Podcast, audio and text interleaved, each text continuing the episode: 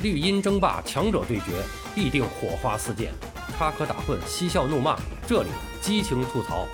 欢迎来到巴多的有声世界，咱们一起聊个球。朋友们好，我是巴多。昨天关于梅西再次爆出新消息，根据法国媒体的报道，梅西将和大巴黎签订一份二加一的合同，年薪大约在四千万到五千万欧元之间。梅西将与内马尔再度携手征战。据说内马尔想让出他的十号球衣，但是梅西拒绝了，他选择穿十九号。当然了，这都是外界传言，最终的号码到底是多少，还要等最后的官宣才能知道。另外，据说大巴黎还预定了八月十号的埃菲尔铁塔，但是没有透露具体要干什么。而上一次大巴黎包下埃菲尔铁塔，要追溯到二零一七年八月六号那天晚上。铁塔变成了红蓝两色，并且打出了内马尔的名字。他们以法国人特有的浪漫和最尊贵的礼遇，欢迎巴西人加盟巴黎圣日耳曼。那么这一次呢？埃菲尔铁塔上会打出梅西的名字吗？让我们期待吧。如果没有超级反转的话，梅西加入大巴黎基本已成定局。今年夏天，大巴黎本来已经对阵容进行了相当程度的补强。先是官宣了维纳尔多姆、阿什拉夫以及拉莫斯三名球员。欧洲杯刚一结束，又签下了欧洲杯最佳球员、意大利夺冠功臣、守门员多纳鲁马。这时，大巴黎的阵容已经堪称豪华了。毫无疑问，他们绝对不是仅仅只是为了夺回法甲冠军，其剑指欧冠的雄心已经昭然若揭。现在梅西的到来，相当于给这个豪华航母上又升级了核动力。说到这儿。我们就一起捋一捋大巴黎的人员配置情况吧。先说说门将，这个赛季大巴黎的主力门将位置将会出现一个非常大的竞争。多纳鲁马和纳瓦斯现在都有打主力的能力。根据波切蒂诺的套路来讲，下个赛季刚开始可能还是会先让纳瓦斯打主力门将。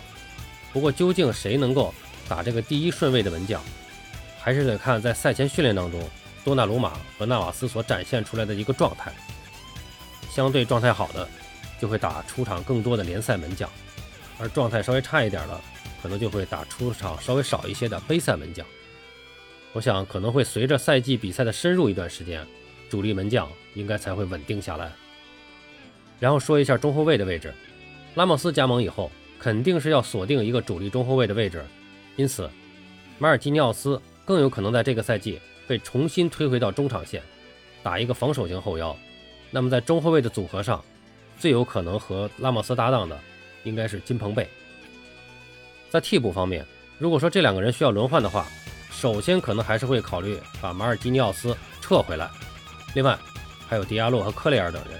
那么这些呢，也都是水平不错的中后卫，这个位置上的人员配置是可以放心的。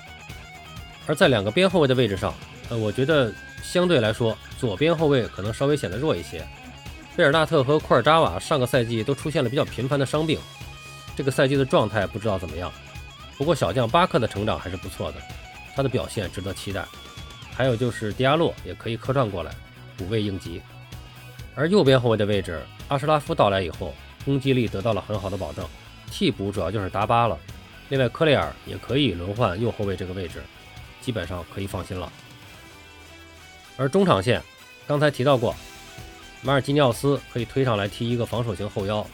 而另外两个人的选择，应该会使用控制能力更强的维拉蒂和前插能力非常出色的维尔纳杜姆，这样一个三中场的配置可以说是攻守兼备了。而在替补席上，还有像达尼洛·佩雷拉、帕雷德斯和盖伊这样的出色球员，那么这三个人可能会作为中场线的主要轮换。而拉菲尼亚和德拉克斯勒这两个人更偏向进攻型的中场，则更有可能作为边锋位置的轮换选手。那么最后我们就说一说锋线上，我们先不说梅西，迪玛利亚跟伊卡尔迪这两个阿根廷人肯定是要有一个打替补的。如果说上伊卡尔迪的话，那两个边锋就应该是内马尔和姆巴佩。如果说伊卡尔迪打替补，迪玛利亚打主力的话，就会把姆巴佩放在中锋的位置上，内马尔和迪玛利亚各打一个首发的边锋位置。那么现在问题来了，球王梅西驾临，根据实力排阵，很有可能排出。姆巴佩任中锋，内马尔居左，梅西居右的这么一个三叉戟的形态。那么考虑到梅西和迪玛利亚长期在阿根廷国家队配合，迪玛利亚可能是前锋线上的第一轮换人选。而在这个位置上的替补，除了刚刚说到的迪玛利亚和伊卡尔迪，还包括本届欧洲杯上表现非常出色的西班牙边锋萨拉维亚。大巴黎的这个阵容还是非常值得我们期待的，相信他们的终极目标也一定是瞄准了欧冠冠军的。我相信有很多的球迷都迫不及待的希望在欧冠的赛场上看到大巴黎和巴萨相遇的那一刻了吧？好了，今天我们就聊这么多，欢迎大家继续关注我的节目。